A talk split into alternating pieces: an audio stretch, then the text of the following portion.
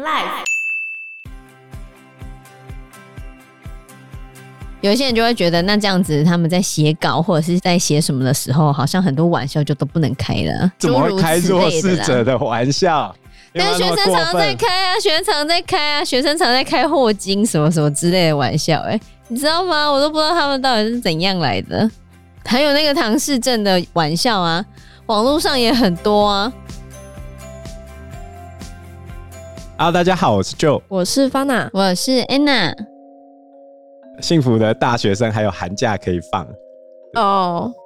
像我们身为老师，寒暑假都还要上课，真的是很辛苦。所以我每次听到有人说老师有寒暑假很爽，我都觉得很北蓝，但他会说你现在上的是有 bonus 的，谁给你 bonus？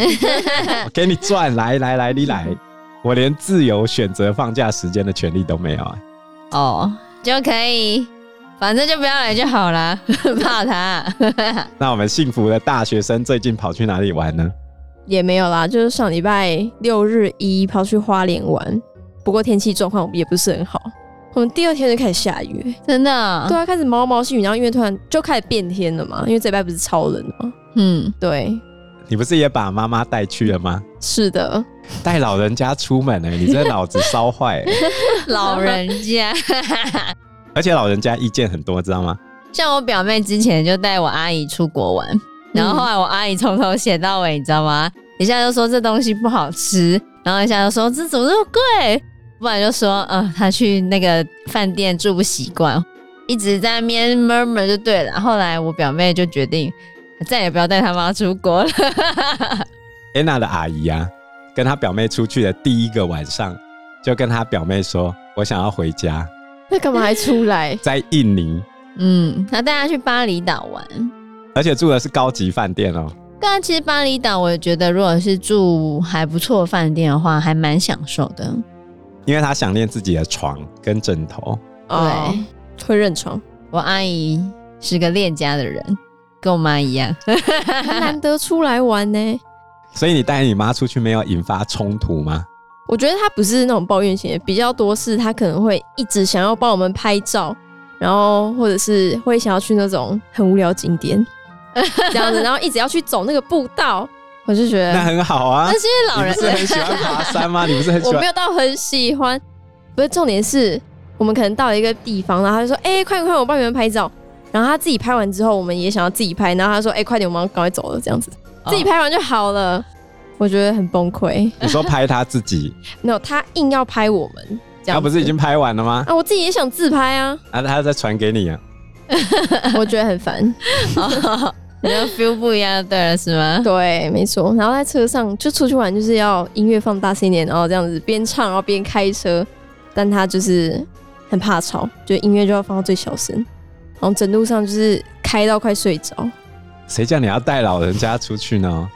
我后悔了，真的，我觉得我们还是一年见一次好了。一年见一次好像有点……好啦好啦，没有开玩笑的。那在刚放寒假的这一段时间里面啊，有两个重大的新闻事件。没错，第一个就是触犯天条。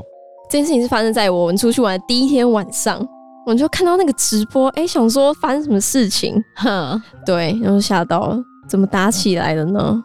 那事情的经过就是。Toys 去超哥的店里吃饭嘛？他去拍美食公道博。对，这件事情其实有一个脉络。第一个是美食公道博这个脉络。Toys 讲话很难听。我之前有看他美食公道博的这个系列。嗯，还有哪一个是称赞的吗？好吃，他就真的讲好吃啊。从我的角度来看，他的嘴可能比较刁，所以他咸的时候也会咸得很难听。他之前美食公道博这个系列就常常引发老板跟厨师的不满，就是讲的太苛刻了。哼，但是一定程度上就是吃饭这种东西主观嘛。嗯，像我也很不爽，我爸不吃我奶奶煮的东西，所以他也会一直咸吗？会，他会讲说奶奶之前煮的最好吃的时候是什么时候，然后自从怎样之后，他的东西就不好吃了。就是以前那种重口味又油又咸，然后吃卤牛肉啊，然后卤味啊，然后我们现在吃的比较清淡，以水煮为主。对，以前可能还会有煎鱼啊、煎、煮、炒，没有炸啦，因为他们家好像不太吃炸的东西。对，但是以前烹调方式比较多元，然后奶奶其实也很会烹调，她煮的东西很好吃。可是因为年纪大了，而且家里的人大多都有糖尿病，不是年纪大的问题，是糖尿病跟高血压的问题。对啊，家里人都有糖尿病跟高血压的问题，本来饮食上面就要控制了嘛。那如果没有从日常生活中控制的话，其实后续引发的问题其实并不是他在承担。嗯，讲白一点是这样，就不是我爸在照顾我奶奶，嗯，是我跟我姑。在照顾他，对呀、啊，我就觉得那你就讲几句好听话给老人家开心，不行吗？是，那这样这时候会起冲突吗？这时候会起冲突吗？我从不跟我爸辩论的。哦，对，所以大家就听听就过了。他不太会在奶奶面前讲啦。哦，好像是会，好不好？真的、哦，嗯，比较少啦。我觉得我爸让我奶奶难堪的地方在。啊，比如说年节的时候，我奶奶煮了整桌菜，嗯，很明显她绝对不是为了我煮的，因为我爸很少回家，嗯，所以她是为了我爸煮这一餐。然后我爸动了几筷子之后，他就说：“我吃饱了，你不需要评论，我知道你的意思了。”这人太糟糕了吧？Toys 有没有类似的动作？有哦，但他前面还是有说一些东西好吃啊，这次的事情。你去注意看他筷子的动作，的确就是这样挑掉的。可是 Toys 的事情跟我家内的状况不太一样的地方在于，理论上他应该是生意上的买卖，可是那时候超哥是请他吃的，那一桌好像上万块吧。然后他做出这些动作，我有看到其中一个分析是 Toys 的想法比较偏美式，美式作风是高批评高容忍，嗯。然后中式的作风是低批评、低容忍，是，就是我现在已经给你一个面子了，嗯，我现在请你吃这个，我做这个面子给你，那你为什么不给我面子？从超哥的角度来说是这样，所以尴尬的点就在这里，这也是我不爽我爸的点。奶奶给你面子，我今天一句话也没有讲，对于你的动作我也从来没有去批评过，我给你面子。然后你还是要这样搞，哦，不给人台阶下的感觉。对对啊。那 Toys 有没有在拆台？是有的。然后在事前，他为什么带那个小朋友去？他有开玩笑的说了一句，他怕被打。对，他有说有小朋友在，超哥不敢怎样嘛。嗯，那他就是摆明去拆台的，不是吗？不然他干嘛一开始带小孩去？所以他有没有想着自己要被打的这个念头？有一点。当然，我不鼓励暴力，我也不觉得超哥是对的。嗯，但是反过头来说，Toys 有没有步步进逼拆人家台？这个是一定有的。嗯，那超哥应该怎么去处理这件事情？超哥他的背景是，大家会认为他比较像是黑道八加九那一类的，他底下会有小弟在看着他，所以他怎么可以在自己的小弟前面丢面子？这就促成他非动手不可的理由。嗯，但是我还是不鼓励暴力。我觉得文明人大家可以用讲的，比如说在颁奖典礼上面呛 Toys，他骂主办单位怎么会这么做，这完全合理，而且他也不带脏字，可是他表达出来的情绪反应，也没有去打。可是社会舆论都在他那个地方。如果超哥今天人一到，直接跟 Toys 讲。你嫌我醋饭难吃，那请你离开。这一餐我请的，不好意思，请你离开。这一件事情是不是结束了？嗯、而且风向都会在超哥那边，是，而且不落面子啊！你后面根本就不需要跟 Toys 讲任何事情，因为他只会一直不断的要拆你的台阶。我觉得超哥试图想要说服 Toys，但是 Toys 不想要接受他的说法。就关于醋饭难吃吗？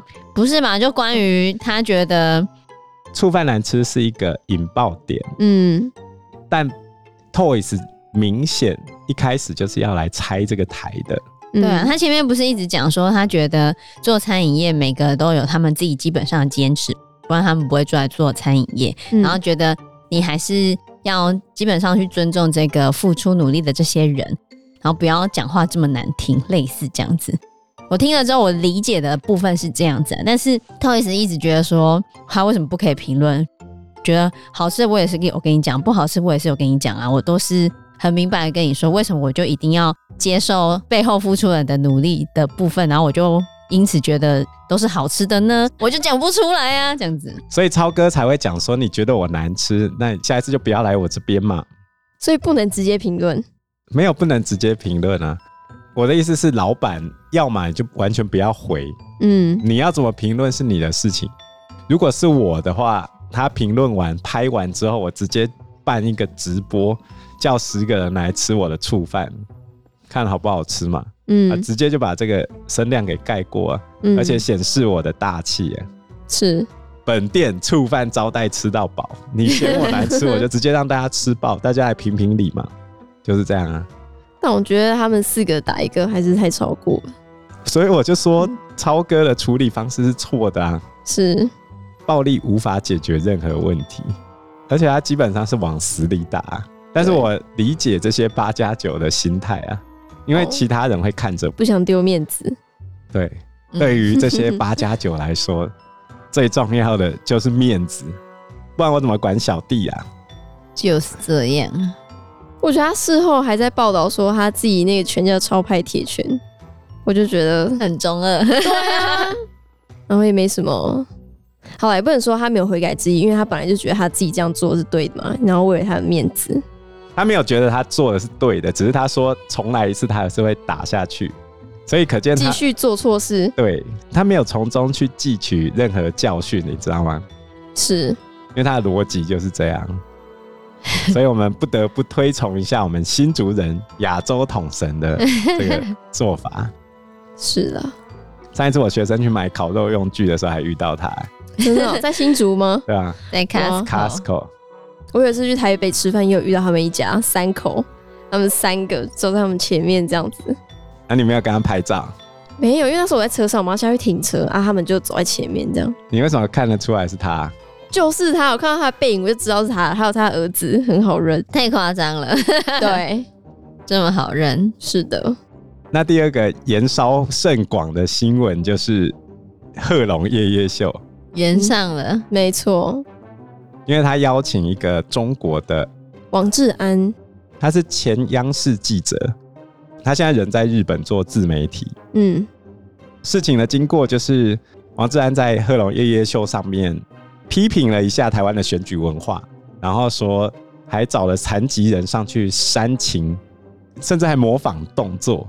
我觉得这好像就跟伯恩上次脱口秀的那个感觉很像啊。嗯，就他开郑南榕玩笑，啊，导致演上的事情。有时候这种黑色幽默跟脱口秀到底这哪里算黑色幽默？你开玩笑的点，理论上应该是对强势者，也就是说你开政府玩笑。没有什么问题，嗯，可是王志安把动作都模仿出来了，然后你跟我讲说他没有去歧视身障人士，当然残疾人是中国的用法啦，这个我不予置评，但是他模仿那个动作，你现在这个笑话的主体是一个弱势者，哎，你有没有搞清楚？嗯，是，但我觉得之前他们还是会一直在沟通这个部分呢。有一些人就会觉得，那这样子他们在写稿或者是在写什么的时候，好像很多玩笑就都不能开了。怎么会开弱势者的玩笑？但是 学生常在开啊，学生常在开啊，学生常在开霍金什么什么之类的玩笑。哎，你知道吗？我都不知道他们到底是怎样来的。还有那个唐氏症的玩笑啊，网络上也很多啊。嗯，像上一次韩国瑜出来选的时候，有一个名词我就觉得很不妥，叫做“喜韩儿”。他直接这样讲，是别人在，是有网友帮韩粉取的称号。对，我觉得这样也不 OK。当然，我不会写这些笑话，但是我觉得你把身障的部分加入你的节目之中，然后你不知道这个地方该剪掉，甚至主持人听完话之后有笑的这个动作，然后你可以剪掉，但是你没剪掉。所以我觉得他们节目组后置的时候也不够有 sense 啊。嗯，因为当下录影时候的表现应该有蕊过了，但是也不知道是脱稿还是他们本来就觉得这样子是 OK 的。那不管如何，在谈论这一趴的时候，就是应该要有人有 sense 说这个是不太适合的，或者是即便脱稿之后，好吧，那可以剪掉。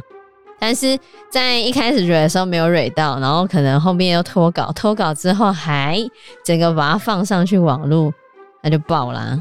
嗯，就看看会延烧到怎样咯。现在不是好几家厂商已经要切割了吗？跟夜夜修。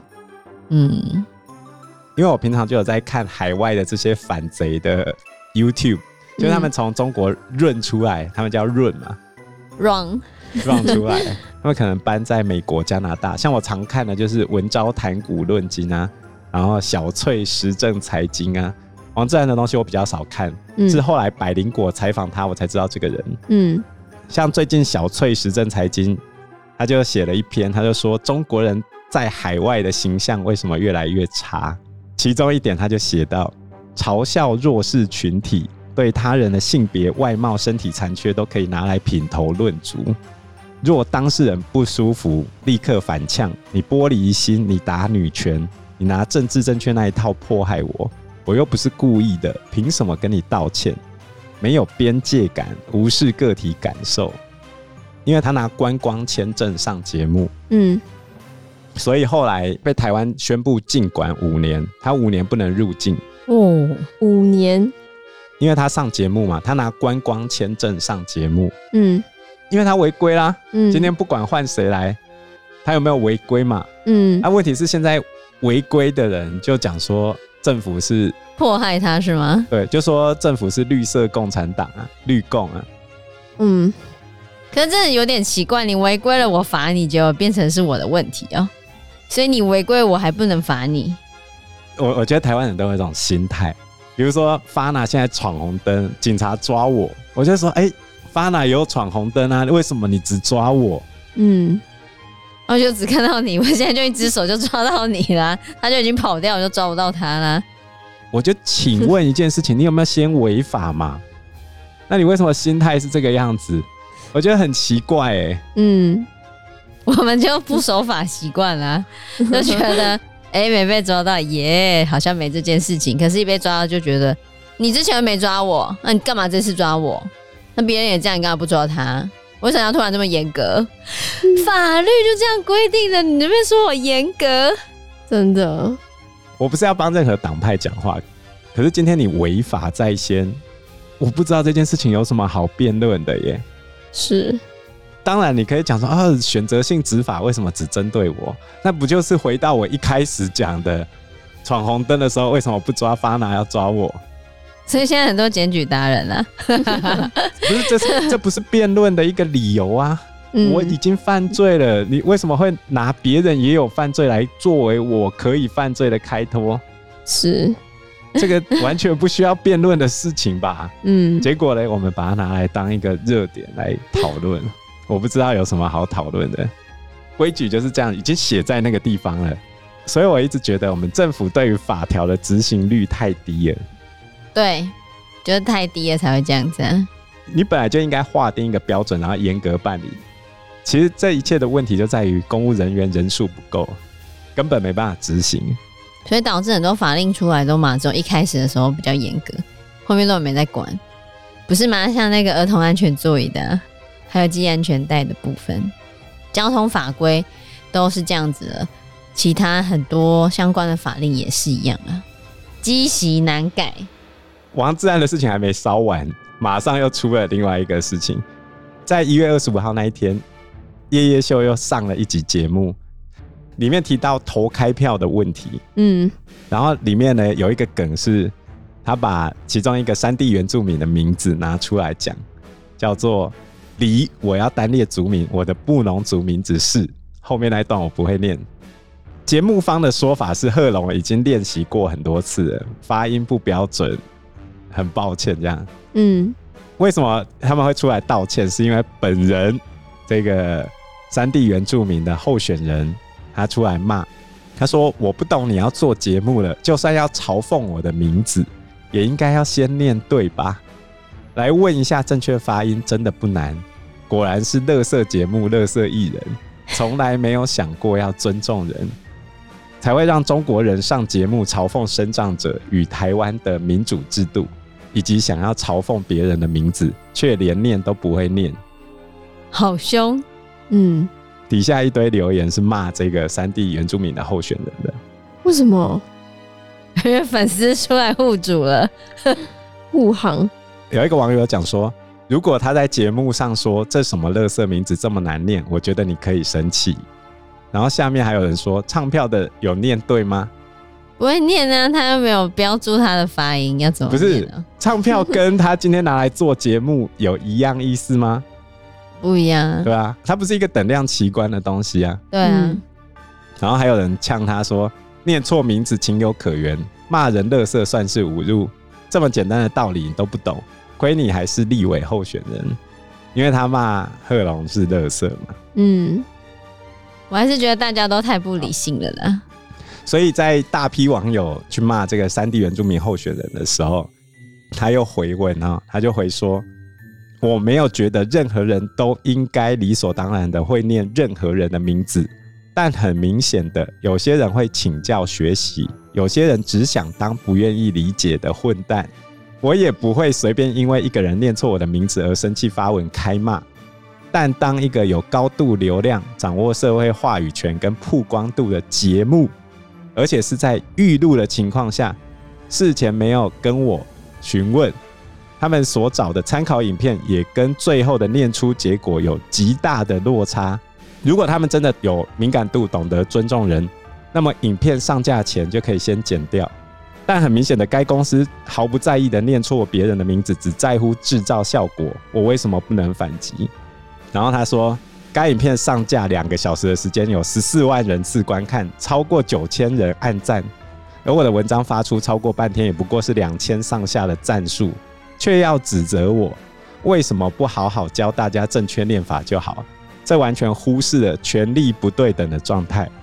不要跑来跟我说名字是小事。当原住民每一次使用自己的名字都要被嘲讽，那就是一整个族群正在持续经历的伤痛，一点都不小。我觉得他说的很好，嗯，对啊，所以我觉得最近被演上的也是，我觉得两其来有自啊。我觉得两件事情是有一个同样的脉络，就是你开玩笑的对象是权力极不对等的那个人。嗯，你如果今天笑的是。执政党，比如说民进党，比如说国民党，比如说民众党，他们有钱有权，你去嘲讽这些人，没有人会说你怎样啊。问题是你今天嘲讽的对象是弱势中的弱势，哎，你为什么会去嘲笑一个弱势？觉得弱势很好笑吗？那这个社会不就是一个弱弱相残的状态？我对于这个社会的观察，我觉得有一个很可悲的现象，就是。大家其实不太在意自己的状况，因为大家都觉得有人比我惨啊，我只要去笑别人惨就好了。这跟学生的成绩是一样的意思。他回去跟家长讲的时候，通常都不会讲自己有多烂，而是哦还还有那些人更糟糕。真的，我不是最烂的。对，底下还有很多人垫背。嗯，那最后一个没有垫背的怎么办？他就不敢讲啊，不敢面对，变鸵鸟。嗯，他就会讲别科我比别人好啊，所以你永远都找得到那个垫背的人。可是这是一个社会应该有的状态吗？因为我是学社会学出身的，所以我对这种权力不对等的事情会比较敏感。但是我也蛮惊讶，在底下留言的网友是完全无视这种权力不对等的状态。那当然。如果是他本人讲，当然没关系啊。就像黑人可以开黑人玩笑，但是白人不可以开黑人玩笑；原住民可以开自己原住民玩笑，但是一般人不能开原住民玩笑。这样子，我讲一个故事来作为这个讨论的结尾，大家批判一下。嗯，在美国蓄奴的时期，那些奴隶主为了处罚不听话的男性黑奴，他会把男性黑奴全身脱光，绑好之后。然后找所有的黑奴一起出来看这个行刑的过程，然后接着呢，把一把剑丢到火堆里面，烧得红红的。你知道接下来干嘛吗？烫这个人吗？切掉他的生殖器官。哈，在众人面前阉割他，你是我的所有物啊！哎呀，好可怕哦！你先知道这个背景。现代好莱坞有许多一线明星，你现在还看得到的人，他在年轻的时候都曾经被白人要求过穿上女装，他们才得以接演这些一线的大片。知道两件事情的连结了吗？你是可以被阉割的，大家感受一下这个过程就知道了。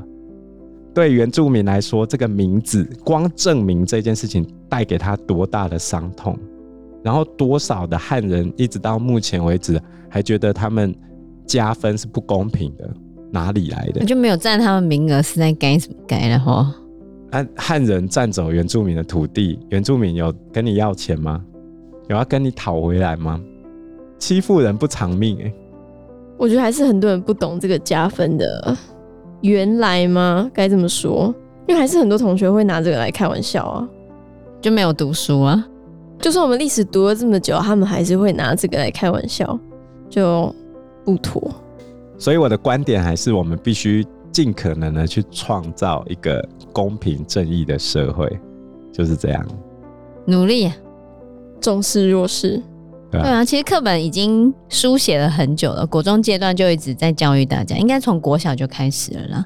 但是我觉得好像还很难深植人心的感觉，嗯，因为大家都记得利益者，困难呢。